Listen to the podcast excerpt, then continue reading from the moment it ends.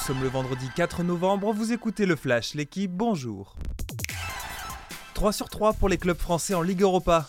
Rennes, Nantes et Monaco jouaient hier leur dernier match de groupe de C3. Les Bretons ont été accrochés par l'Arnaca un partout malgré un but d'Ablin.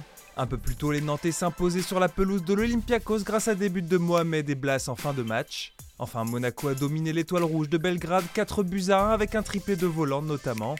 Les trois clubs français terminent deuxième de leur groupe.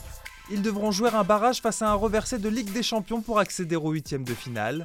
Et ils devraient y affronter du lourd. Barcelone, la Juventus ou encore l'Ajax font partie des adversaires potentiels. Nice se fait peur mais file en huitième de Ligue Europa Conférence. En concédant le match nul à Cologne hier soir, les Aiglons ont tout de même assuré la première place de leur groupe. Devant 2 à 0 à la pause grâce à l'abord des Brahimi, les Niçois ont finalement été rejoints à deux partout.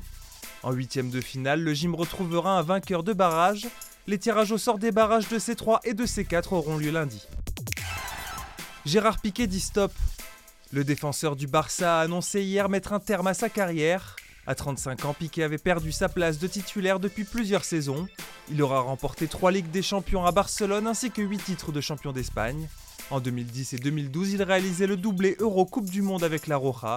Il disputera son ultime match samedi en Liga au Camp Nou. Cette fois, c'était l'ADER pour Gilles Simon.